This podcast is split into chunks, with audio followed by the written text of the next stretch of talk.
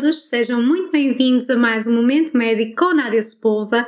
Eu sou médica de família e por aqui falo saúde de uma forma prática e descontraída. Hoje eu vou iniciar uma nova série aqui no Momento Médico que é dedicada especialmente a estudantes, a futuros médicos e a médicos que ainda estão a decidir a sua especialidade. Por isso, até ao final do ano, por aqui vamos tratar de temas como dicas de estudo, dar eh, uma ideia do que é que é o curso de medicina, o que é que podem esperar de ser médicos em Portugal e por aí fora. Portanto, espero que gostem. O primeiro tema desta nova temporada será 20 perguntas sobre a especialidade de MGF, que é a minha especialidade, e foi pensada especialmente para quem vai escolher agora nesta próxima temporada a sua especialidade para tirar dúvidas, mas no fundo serve para qualquer pessoa que queira conhecer um bocadinho melhor a especialidade que um médico de família tem. Por uma questão de organização, eu resolvi dividir estas 20 perguntas que vocês me colocaram em três áreas principais, sendo que a primeira é o meu testemunho e o meu feedback pessoal. Em segundo lugar, será falar um bocadinho sobre o internato de medicina geral e familiar e, por último, a prática clínica do médico de família. Sem mais demoras, vamos então começar com a parte dedicada ao meu testemunho pessoal. A primeira pergunta foi: o que é que eu mais gosto em MGF? Aquilo que eu mais gosto em MGF e que me fez escolher esta especialidade é sobretudo o facto de lidarmos com uma grande variedade de patologias e com uma grande variedade de pessoas ao longo da sua vida. Eu adoro o facto de haver um dia em que eu posso ver bebés e recém-nascidos e outro dia em que eu posso ver pessoas com 80, 90 anos e acompanhá-las, ajudar na prevenção de doenças e também no seu tratamento. O facto da medicina geral familiar lidar com os doentes como um todo, pensando em todas as suas dimensões, no fundo, nós funcionamos como uma forma de uh, um agente para prevenir as doenças, para utilizar, uh, para incentivar a vacinação, para incentivar a prática de estilos de vida saudáveis, de incentivar uh, a pessoa desde que é pequenina a ter bons hábitos de vida. E depois vamos acompanhando tudo isso ao longo da sua vida, acompanhamos as grávidas, acompanhamos os jovens adultos e vamos uh, apercebendo-nos dos seus, dos seus problemas, quer seja na vertente psicológica, quer na vertente física, e vamos estando atentos a isso para tentar encontrar as doenças o mais cedo possível e ajudar os nossos doentes. E depois, quando as pessoas já são mais velhas, ajudamos a controlar doenças que são crónicas, a gerir tudo isso, a gerir a dor, a gerir as doenças cardiovasculares que são muito, muito frequentes aqui em Portugal. E no fundo, uh, vamos seguindo a pessoa desde que nasce até que morre o médico de família é uma pessoa que acompanha várias gerações da mesma família. Eu, inclusivamente, acho muito engraçado porque os médicos de família, de família mais velhos já conhecem, uh, provavelmente já conheceram as, algumas das pessoas de, quando eram bebés e agora estão a vê-las a ter os seus primeiros filhos ou, ou já a ter netos e acho isso fantástico. Acho, acho que é uma coisa super gira e muito única da especialidade do médico de família. Por outro lado, acho que a relação médico-doente entre um médico de família e um paciente é completamente diferente de qualquer outra especialidade, porque, como eu estava a dizer, nós acompanhamos a vida da pessoa. É suposto nós estarmos lá para os bons e para os maus momentos, e isso faz com que a ligação que se estabelece entre um médico e um doente é muito diferente de qualquer outra especialidade que vê a pessoa pontualmente, de X em X tempo e depois dá alta. Nós não damos alta às pessoas nós, correndo tudo bem e não havendo nada de maior, acompanhamos a pessoa a vida toda. E acho que isso é muito especial e permite-nos ter uma ligação com as pessoas e ter realmente um impacto na vida das pessoas que é único. Eu podia dizer muita coisa, mas lá está. Eu sou uma romântica e uma sonhadora e realmente acho que a especialidade MGF foi a única que me poderia proporcionar uh, aquilo que eu mais queria, que era sentir realmente que estou a ajudar as pessoas e ajudá-las de uma forma permanente e estar lá para elas e acompanhá-las a vida toda e por isso apesar de todos os defeitos e apesar de todas as dificuldades, sobretudo que têm ocorrido este ano, eu adoro a minha especialidade e por isso acho que estaria a repetir-me se continuasse aqui a falar sobre isto, que eu tenho mesmo muito a dizer e gosto muito desta especialidade, realmente. Passando agora à segunda pergunta, o que é que eu menos gosto em medicina geral familiar? Ora bem, o que é que eu menos gosto? Provavelmente da papelada. Um, eu não sou daquelas pessoas que se queixa constantemente que a medicina já familiar tem muita carga burocrática. Tem, é verdade, mas eu não costumo queixar muito disso.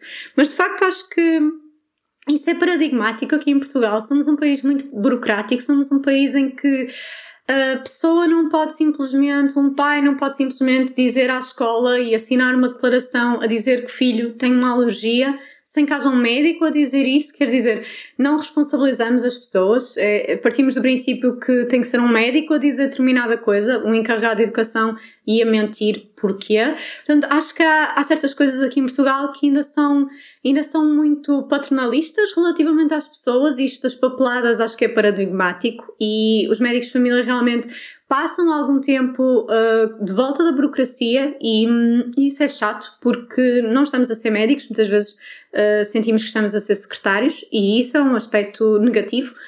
Por outro lado, em MGF também não gosto do facto de hoje em dia termos listas de utentes demasiado pesadas para, para a prática clínica que nós precisamos de desenvolver, desenvolver e não gosto do facto de uh, termos tão pouco tempo para ter as consultas. Portanto, quer dizer, nós estamos mais ou menos padronizados para ter consultas a 10 a 20 minutos, portanto não, não temos assim tanta liberdade para gerir o nosso horário e é completamente diferente ver uma pessoa de 80 anos que tem para aí umas 10 doenças e nós numa consulta temos que tentar uh, gerir todos os problemas ou tentar gerir pelo menos aqueles que são mais importantes e como é óbvio, 20 minutos para uma pessoa de 80 anos explicar o que é que tem andado a sentir, para desabafar um bocadinho, para falar connosco e para nós fazer fazermos uh, o exame físico, para fazermos as perguntas que são devidas, é muito, muito apertado. E, como é óbvio, muitas vezes isso, isso leva a atrasos e a consulta seguinte já vai começar atrasada porque vocês não podem simplesmente correr com a pessoa.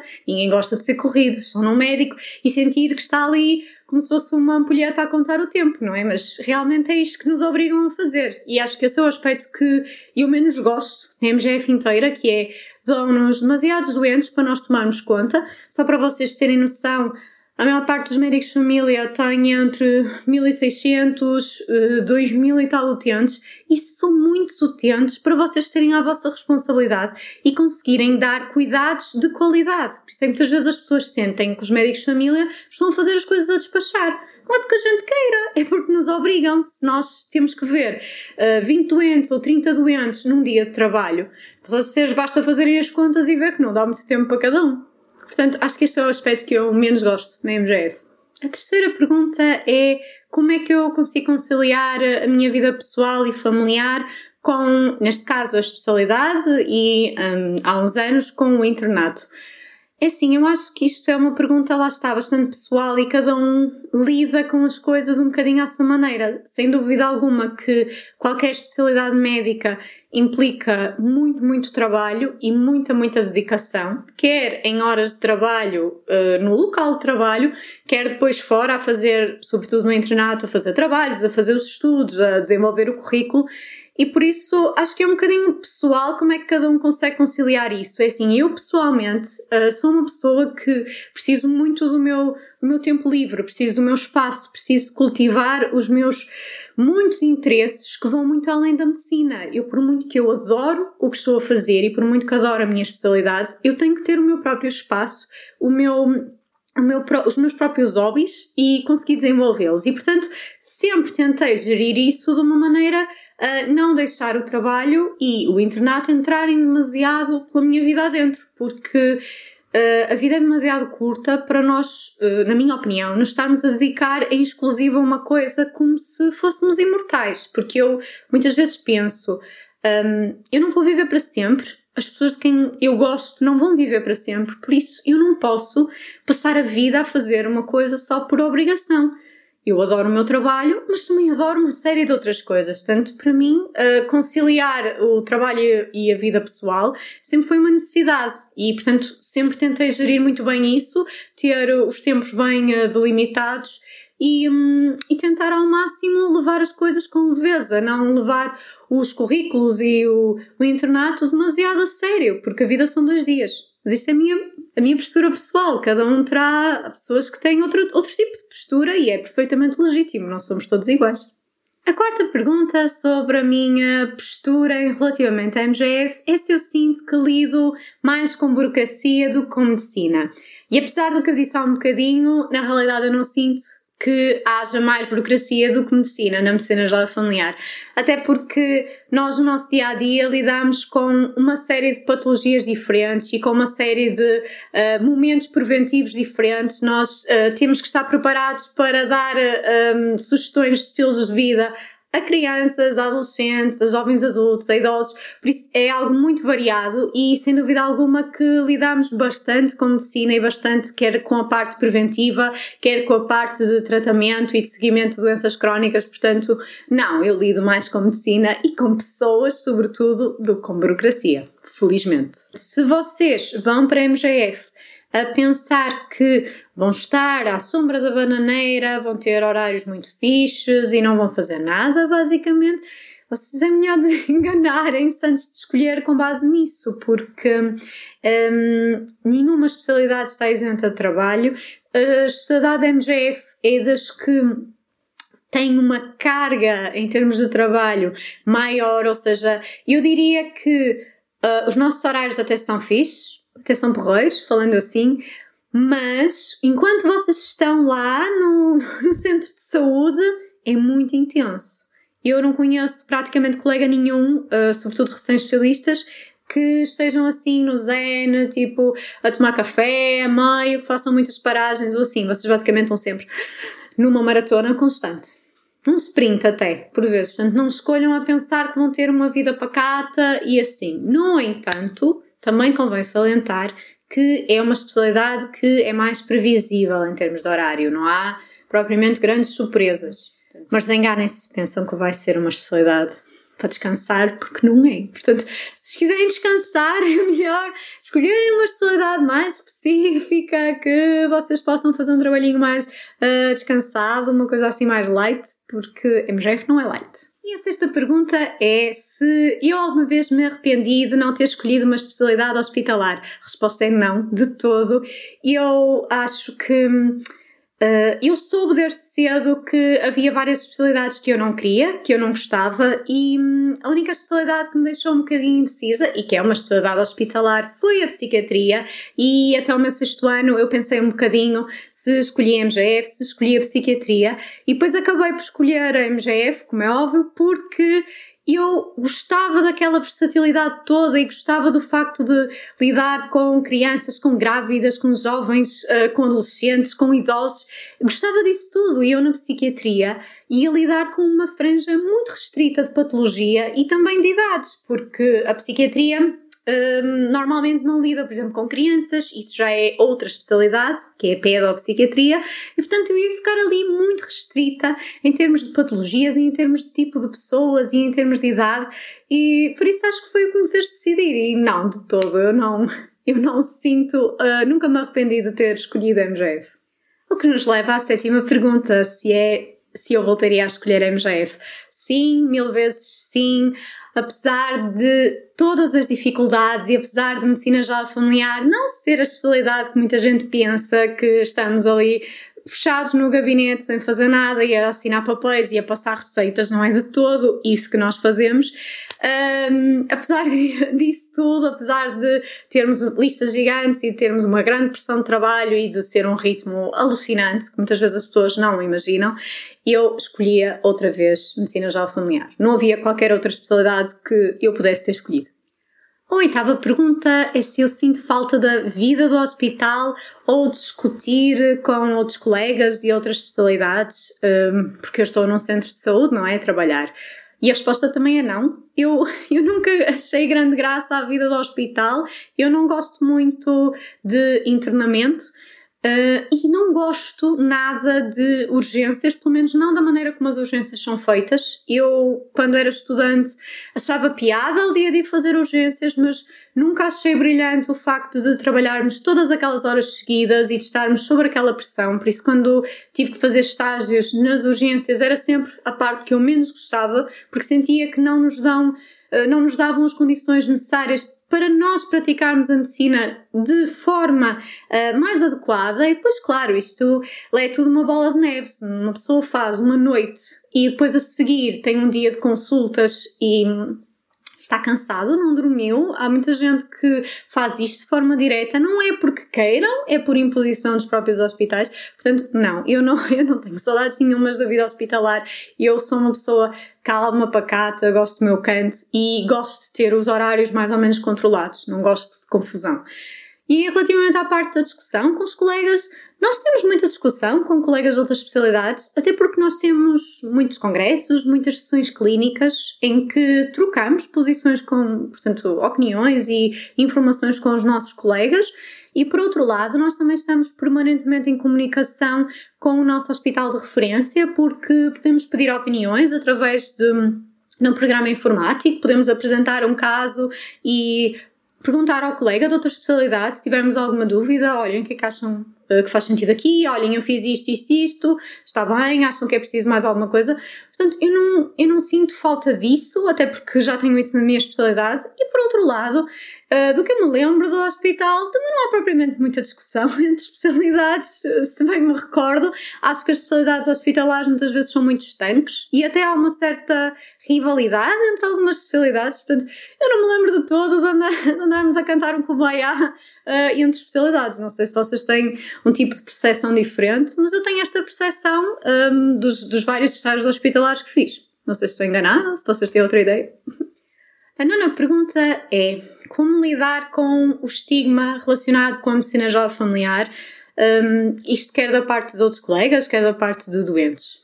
É assim, eu pessoalmente uh, nunca me senti muito afetada por isso, porque escolhi a especialidade porque quis, tenho muito orgulho na especialidade que tenho e acho que Uh, somos muito, muito importantes no Sistema Nacional de Saúde, somos das partes mais fulcrais em termos do bom funcionamento do Sistema Nacional de Saúde e, portanto, eu não tenho outra coisa que não orgulho na minha especialidade, não me envergonho nada. Estudei para tirar esta especialidade e faço com todo o gosto e com todo o amor e, portanto, não, não, não sinto particularmente que haja muito estigma em relação à minha experiência pessoal.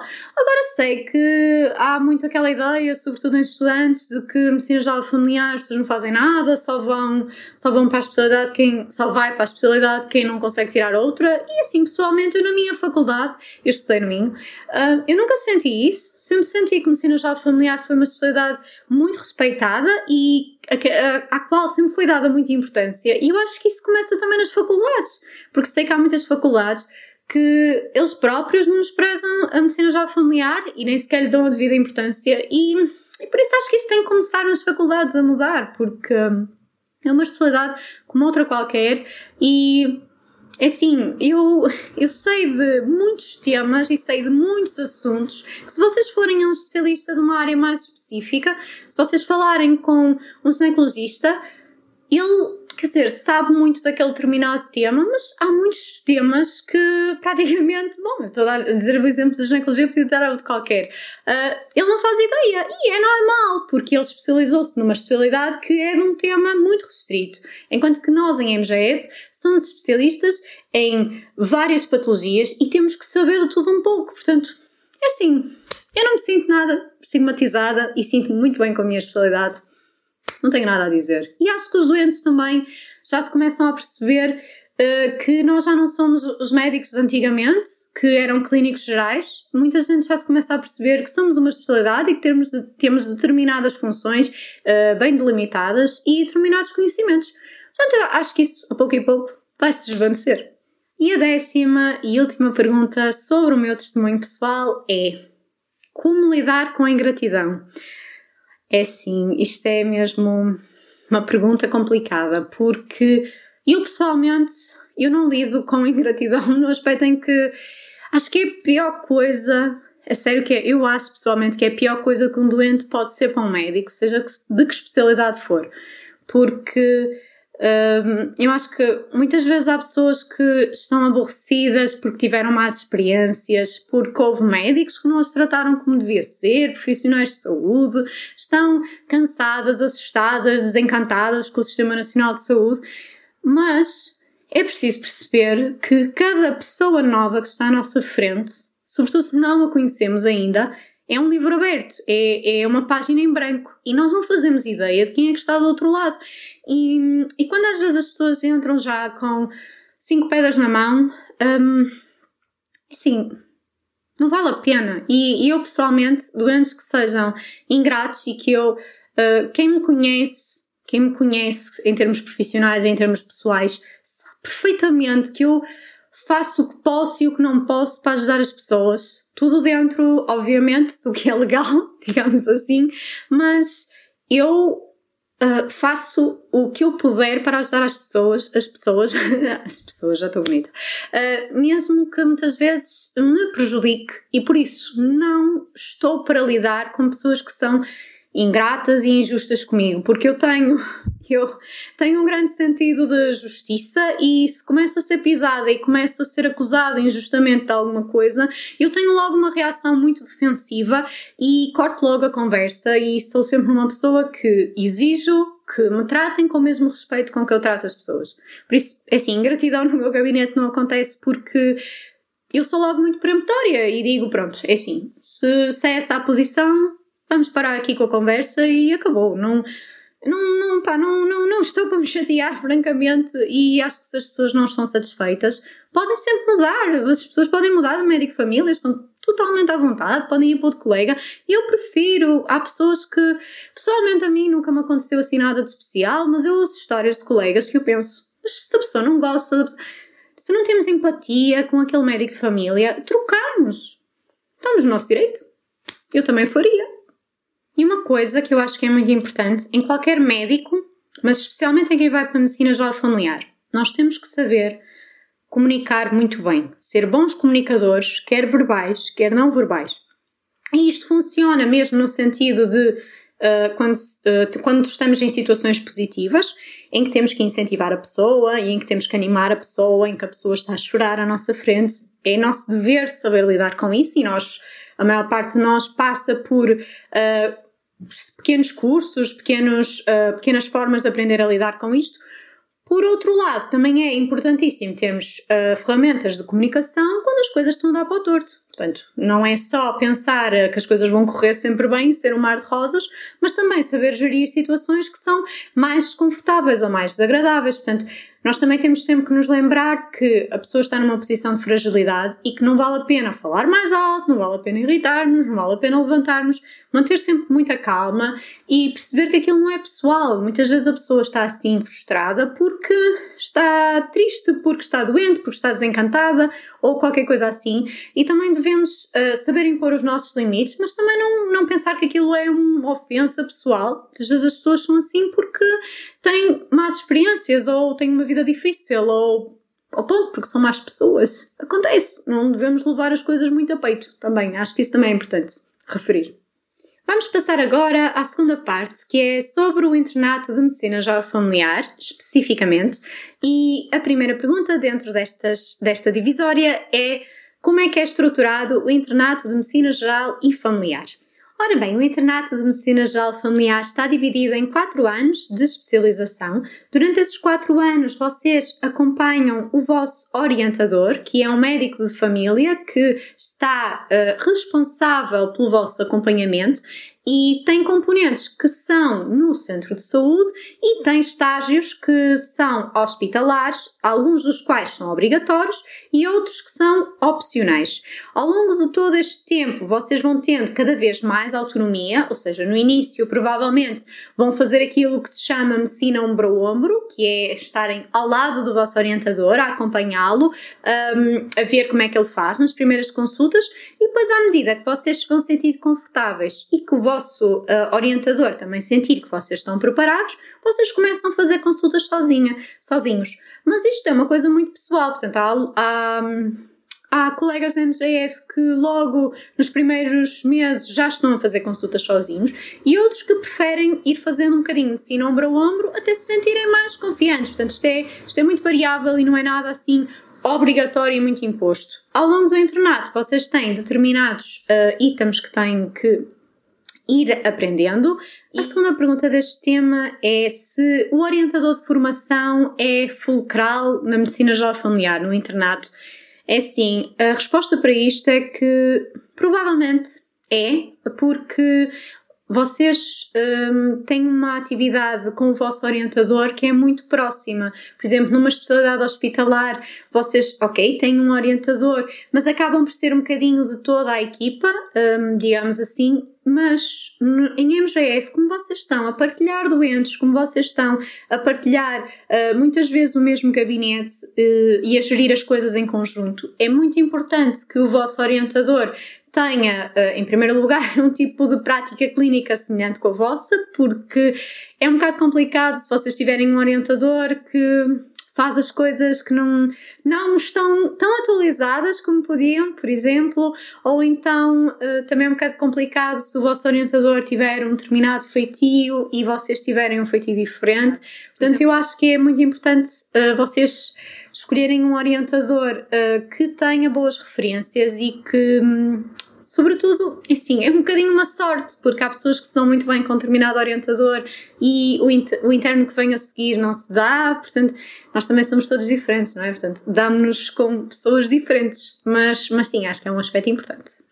A terceira pergunta relativa ao internato da MGF é que estágios hospitalares é que o interno tem que fazer?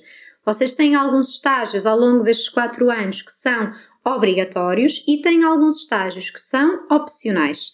Os obrigatórios são a saúde infantil, a saúde materna e a saúde mental, e também o estágio de urgência, em que passam pela medicina interna, pela ortopedia e pela cirurgia geral.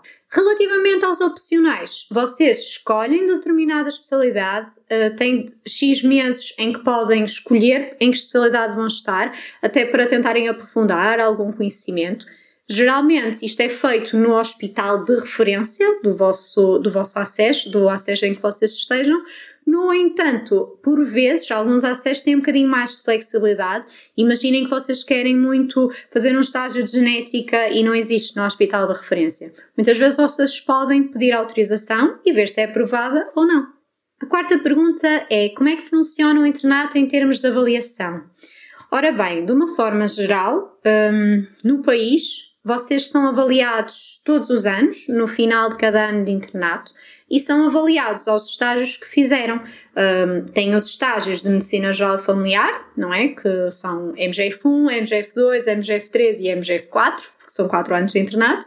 Tem a avaliação dessa parte e tem a avaliação dos estágios hospitalares que eu referi, quer os que vocês escolherem, quer os que são obrigatórios, que esses sim normalmente são mais perguntados, porque são áreas que são muito importantes vocês dominarem e depende um bocadinho de ARS para ARS. Algumas são exames que são orais, em que vocês fazem o relatório de atividades do ano, são avaliados por esse relatório e depois tem uma parte que é com perguntas. Em alguns sítios, estes exames não são orais e são escritos. Portanto, depende um bocadinho de onde vocês estejam, o tipo de avaliação que fazem.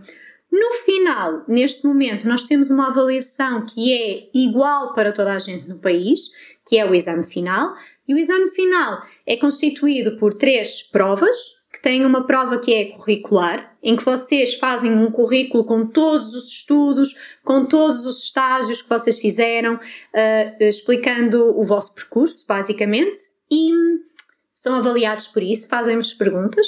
Vocês têm um júri no final que é selecionado, que não é de onde vocês fizeram o internato, por motivos óbvios, e hum, depois tem uma prova que é a prática, que recentemente sofreu alguma, algumas alterações e por isso já não é já não é como quando eu fiz o exame e eu fiz o exame há pouquíssimo tempo eu só acabei o ano passado uh, portanto já mudou. Uh, de qualquer das maneiras o objetivo é que vocês tenham resenhas de casos clínicos e proponham a sua solução e, e depois são avaliados, uh, fazem-vos perguntas relativas a esse caso clínico.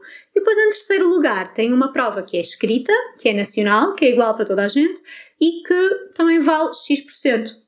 No final, a vossa hum, nota para uh, escolherem um local onde vão uh, exercer a vossa especialidade depende da nota que vocês tiveram ao longo do internato e depende das três notas que vocês tiverem nesta prova final, nestas três partes. E a quinta e última pergunta que vocês me colocaram sobre o internato da MGF é como escolher o local do internato?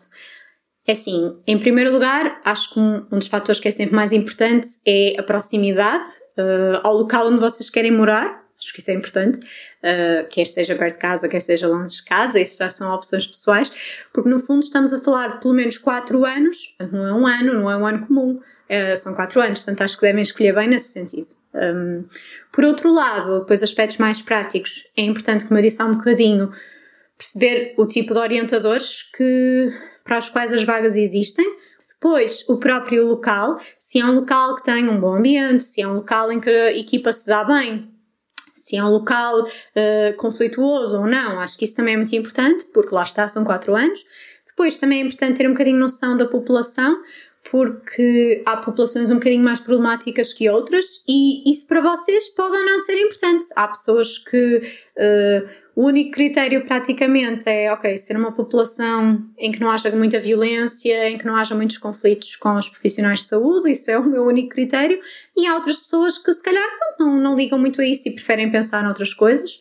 Por outro lado, também é importante perceberem as condições físicas, um, perceberem uh, se têm, sei lá, uh, opções de fazer determinado tipo de estágio hospitalar que vocês estão mais interessados, um, no fundo perceber também qual é a dinâmica do agrupamento de centros de saúde em que esse centro de saúde está incluído, há agrupamentos que são mais dinâmicos que outros, agrupamentos que têm as suas próprias jornadas, que têm mais facilidade, por exemplo, em uh, ter grupos de estudos, porque hum, ter estudos realizados ao longo do internato de vários tipos é, é, algo que vai enriquecer o currículo e que depois também vai ser contabilizado. Isso tem tudo uma grelha de avaliação.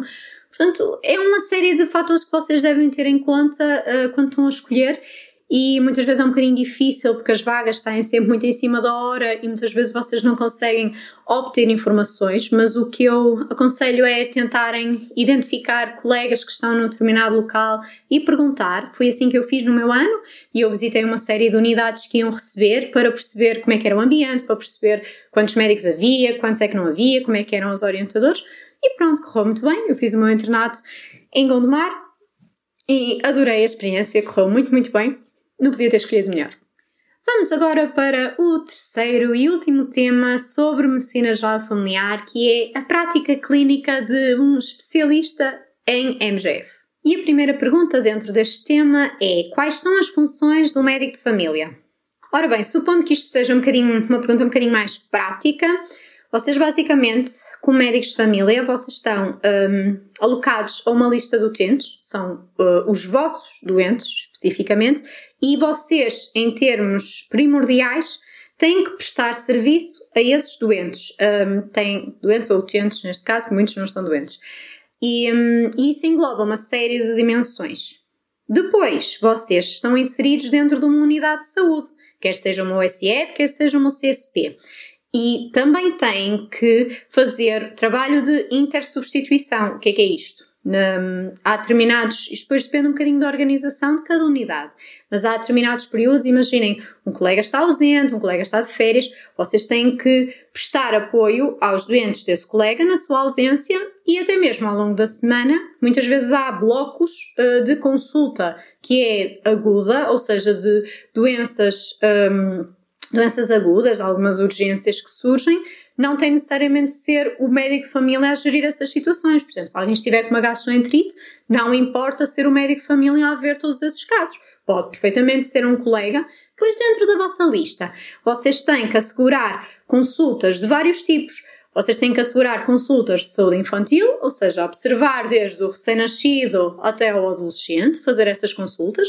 Depois têm as consultas de saúde materna, que é o seguimento de grávidas que são de baixo risco, desde a primeira consulta até mais ou menos o final da gravidez, depois vocês encaminham para o hospital.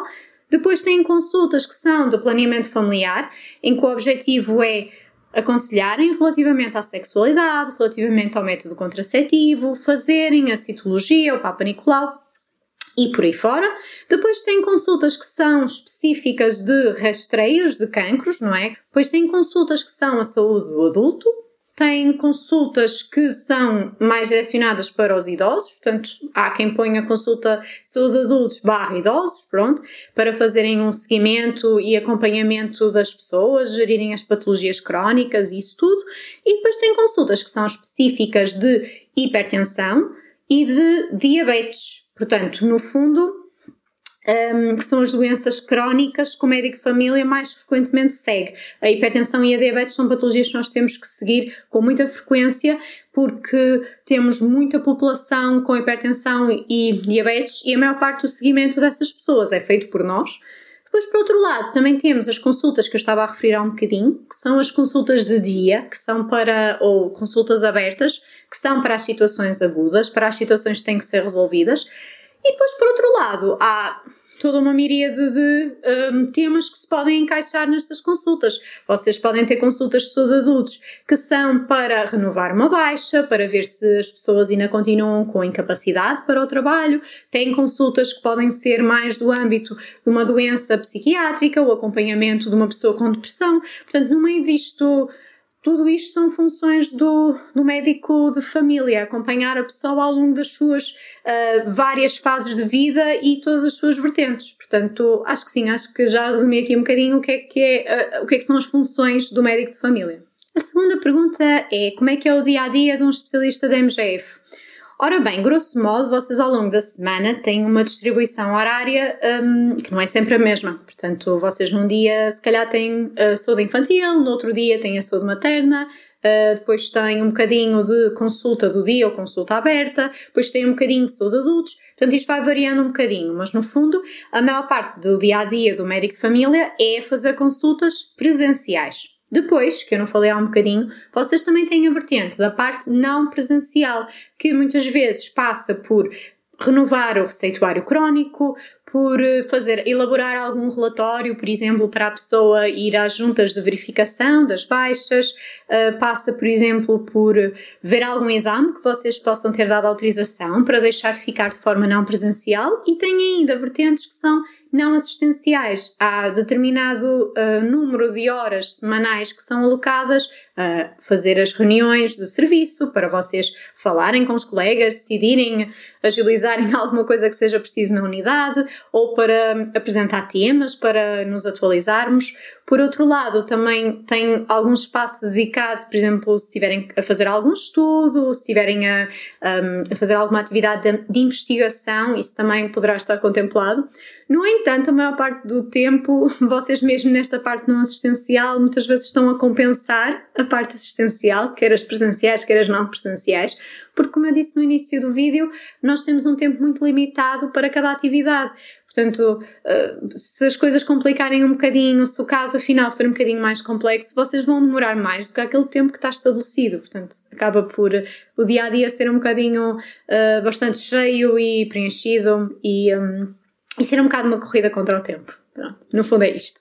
Qual é a carga horária? Ora bem, para a maior parte dos médicos de medicina geral familiar que assinem contrato agora, neste momento, pelo SNS, é igual como todas as outras especialidades, são as 40 horas semanais. Claro está que 40 horas semanais é um bocadinho relativo, porque também está estabelecido que se vocês tiverem para dar resposta às situações que têm, se vocês tiverem que fazer mais que as 40 horas, vocês têm que fazer, não podem simplesmente deixar o trabalho por fazer, não é? Se vocês uh, se atrasam porque uh, a consulta da Dona Maria, em vez de demorar os 20 minutos que devia, a senhora ficou a falar e vocês demoraram uma hora, uh, depois esses 40 minutos a mais vão ter que vir para algum lado, não é? Quer dizer, portanto, e, e uma coisa que acho também importante, quem, quem pensa escolher, pensar nisso, e, e isto é igual para todas as especialidades, as horas extra que sejam feitas uh, neste tipo de âmbito, que não são horas extra discriminadas, que, não, que ninguém vos disse especificamente para vocês fazerem, não contam para nada. Não, não contam para o banco de horas, não contam para remuneração, muito menos. Portanto, acho também importante ter um bocadinho essa noção, porque há poucos especialistas da MGF que eu conheça que conseguem só fazer as 40 horas todas as semanas. Muitas vezes fazem mais e, e pronto, e fazem mais e está e tá assim, não, não são recompensados por causa disso.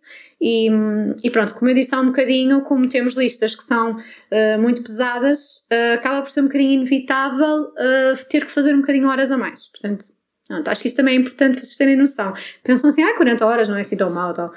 Mas eu não conheço quase nenhuma especialidade em que as pessoas consigam cumprir sempre o horário definido. Ah, um aspecto que eu acho importante nisto da carga horária é também perceber que Uh, isso sim é uma das vantagens de medicina geral familiar, é que o horário é mais previsível. O que é que eu quero dizer com isto? Como o centro de saúde, as unidades uh, de saúde têm um horário de abertura e um horário de fecho, por muito que haja trabalho para fazer, vocês também têm um, um, portanto, uma, uma escala temporal para o realizar. Por muito que vocês queiram, vocês não conseguem começar a trabalhar antes das 8, nem conseguem ficar muito mais além das 8, porque o centro de saúde tem que fechar e os seguranças vão desligar a luz e fechar a porta e depois ficam trancados lá dentro. Portanto, uh, acaba por ter pelo menos esse tipo de previsibilidade e acho que isso é importante, pelo menos para mim. E outro dos aspectos que também é mais relevante uh, é que vocês não têm tanta tanto trabalho noturno e tanto trabalho de fim de semana. Porquê que eu digo tanto? E acho que isto é importante também explicar para quem está a pensar nesta especialidade. É que vocês, uh, na maior parte dos A6, uh, nos agrupamentos, vocês têm aquilo que se chama Uh, tem vários nomes, pode ser SAP, pode ser AC, pode ser SASU. Basicamente é um atendimento que é complementar. E esse atendimento complementar significa que é fora do horário habitual do centro de saúde. Ou seja, isto varia um bocadinho de centro de saúde para centro de saúde. Há centros de saúde que estão localizados a 10 km de distância e que têm práticas diferentes, portanto, isso também depende um bocadinho. Vocês podem, por exemplo, ter uh, centros de saúde em que vocês tenham que fazer Uh, sei lá, de dois em dois meses tem que fazer um sábado de manhã, dois em dois meses tem que fazer um domingo de manhã, qualquer coisa assim desse género, até centros de saúde que vocês têm mesmo atendimento entre as 8 e a meia-noite, ou entre as 8 e as 10 da noite. Portanto, aí também depende um bocadinho e acho que também é, se isso for relevante para vocês, acho que também é algo que vocês devem perguntar quando vão visitar as unidades, antes de escolher, e, e também é relevante, mas no fundo, esse tipo de situações uh, vão rodando pelos colegas e, e, não é todos os dias, não é nem de perto nem de longe. Portanto, acaba por ser eh, completamente diferente de uma especialidade hospitalar que tenha que fazer noites todas as semanas, por vezes mais do que uma vez por semana. Acho que esse aspecto também é relevante. A quarta pergunta é que outras atividades é que o médico de medicina geral familiar pode desenvolver, além das, do centro de saúde, das unidades? É assim, hum, a especialidade acaba por ser bastante versátil, portanto, vocês podem tirar a especialidade e nem sequer exercer numa unidade de saúde familiar uh, ou uma CSP. Uh, muitos colegas acabam até por enverdar noutro, noutro tipo de atividades. Uh, muitos colegas hoje em dia optam por fazer formação na medicina estética e vão fazer medicina estética. E pronto, tiraram a especialidade, por vezes pode dar uh, jeito em alguns aspectos, mas não são obrigados obrigatoriamente a ser médicos de família fechados num gabinete. Depois, também há a possibilidade do médico de família fazer trabalho de investigação, tal e qual como noutra especialidade qualquer. Muitas vezes nós temos uma grande base de dados à mão de semear e isso é muito importante para nós uh, fazermos determinados estudos, muitas vezes até juntarmos a outros colegas de outras unidades para fazer uma coisa mais. Um, de maiores dimensões. Uh, há muitos colegas que gostam muito dessa vertente e fazem muito isso. E, um, por outro lado, também há determinados cargos que podem ser, um, podem ser assumidos por um médico de família, nomeadamente em termos de coordenação, em termos de gestão, conselho clínico, a nível do agrupamento, uh, cargos desse género, assim mais relacionados com a parte da gestão, da política, coisas desse género, se tiverem esse tipo de interesse. E depois também há uma série de atividades extra, uh, extra, portanto, a, a vossa atividade que vocês podem desenvolver, ou seja, privado, se quiserem. Há muitos colegas que fazem uh, consultas no privado, que fazem, uh, por exemplo, consultas em centros de hemodiálise, que fazem urgências. E a quinta e última pergunta vai de encontro ao que eu acabei de dizer: se é possível para um médico de medicina geral familiar fazer urgências. Sim, é possível, podem perfeitamente fazer urgências extra. Muitos hospitais contratam médicos de medicina geral familiar para fazer urgência geral, eh, muitas vezes para fazer a parte ou dos verdes ou dos amarelos, depende também um bocadinho da estruturação de cada hospital. E sim, é uma saída, é perfeitamente plausível. Há colegas que até só fazem urgência uh, depois de tirar a especialidade, não têm interesse em ser médicos de família, mas há médicos de família que fazem isso de uma forma extra. Pronto. E pronto, cheguei ao fim das vossas perguntas. Eu gostaria de salientar aqui uma coisa que acho importante para quem vai agora escolher, não só quem está a pensar em MGF, como quem está a pensar noutra especialidade qualquer e está assim com alguma dúvida. Vocês pensem sempre na parte prática. Pensem sempre, não não pensem na parte romântica da especialidade, tenham sempre uma noção muito clara do que é que é a prática de determinada especialidade. Não é a primeira, nem a segunda, nem a terceira vez que os colegas uh, sonham com determinada especialidade porque têm uma determinada ideia e depois escolhem a especialidade e chegam à conclusão que afinal não era nada disto que eu achava. E por fim, se vocês uh, quiserem saber se MGF é uma especialidade que faz sentido para vocês, eu acho que uma das coisas mais importantes é vocês gostarem de consulta, de relação médico-doente, de estar cara a cara com alguém, de ter uma grande componente de comunicação. Se a resposta for hum, não, não sei, se calhar a atividade da MGF, que é muito centrada na consulta e na pessoa, não é se calhar a certa para vocês. E se vocês precisarem muito da adrenalina de um serviço de emergência, também não é para vocês. No entanto, a MGF também tem muitas situações, portanto, não é aborrecida. As pessoas, ah, mas não é monótono. Não, eu não acho que seja nada monótono, porque vocês num dia estão a ver um recém-nascido e têm uma suspeita dele ter alguma doença, alguma malformação, alguma, alguma alteração genética, e no outro estão a ver um idoso que vos aparece uh, ter um infarto e que vocês têm que encaminhar. Portanto, não, é uma especialidade que tem muita variabilidade e, e é muito diferente o, o, de um dia para o outro.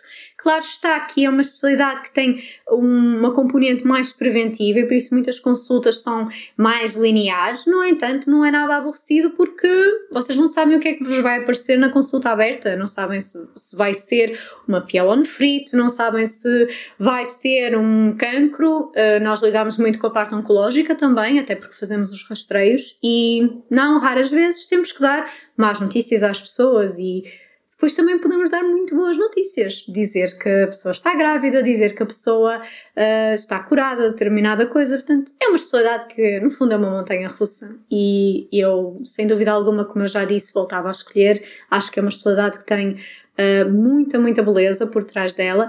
Acho que falta muito da parte governamental, da parte da tutela, uh, olhar para nós com mais respeito. Mas isso não só para os médicos de família, como para os médicos no geral. Acho que temos sido uma, uma profissão muito massacrada e que tem sofrido muito uh, de faltas de respeito. E acho que se uh, determinadas mudanças pudessem ocorrer nos, nos próximos anos, ser médico de família poderia ser ainda melhor do que aquilo que é e termos mais condições para dar os cuidados de saúde que nós queremos às pessoas e de realmente poder ouvi-las e de realmente poder dedicar tempo a cada pessoa. Uh, acho que listas mais pequenas seria essencial. No máximo dos máximos, as listas deveriam ter 1500 utentes e as unidades ponderadas ajustadas, que as unidades ponderadas têm a ver com o peso de cada utente, porque os idosos pesam mais do que uma pessoa jovem e os bebés também, não é? Porque dão mais trabalho, têm mais consultas, têm mais uh, cuidados que nós temos que ter e as unidades ponderadas da maior parte dos colegas acabam por estar muito próximas do limite uh, superior ou muitas vezes acima, e isso não é nada desejável, devia ser muito mais abaixo para nós conseguirmos uh, fazer o nosso papel como deve ser. E pronto, acho que já falei da minha especialidade durante o tempo que chega. acho que estas 20 perguntas que vocês colocaram focaram uma parte dos pontos. Aquelas que vocês não perguntaram, eu acho que eu também introduzi aqui no meio. Se vocês tiverem ainda alguma dúvida, não hesitem em colocar. Espero que seja útil. Muito boa sorte no vosso percurso, quer vocês sejam estudantes, quer já estejam em medicina, quer estejam quase, quase a escolher a vossa especialidade. Uh, Desejo-vos a maior das sortes. Se vocês já são internos da MGF e perguntam se fizeram bem, este tema também pode ser muito útil para vocês perceberem como é que vai ser o vosso futuro e perceberem se estão na especialidade certa. E, pronto, desejo-vos muitas felicidades, muita força nesta altura tão difícil para todos nós. Fiquem bem e um grande beijinho!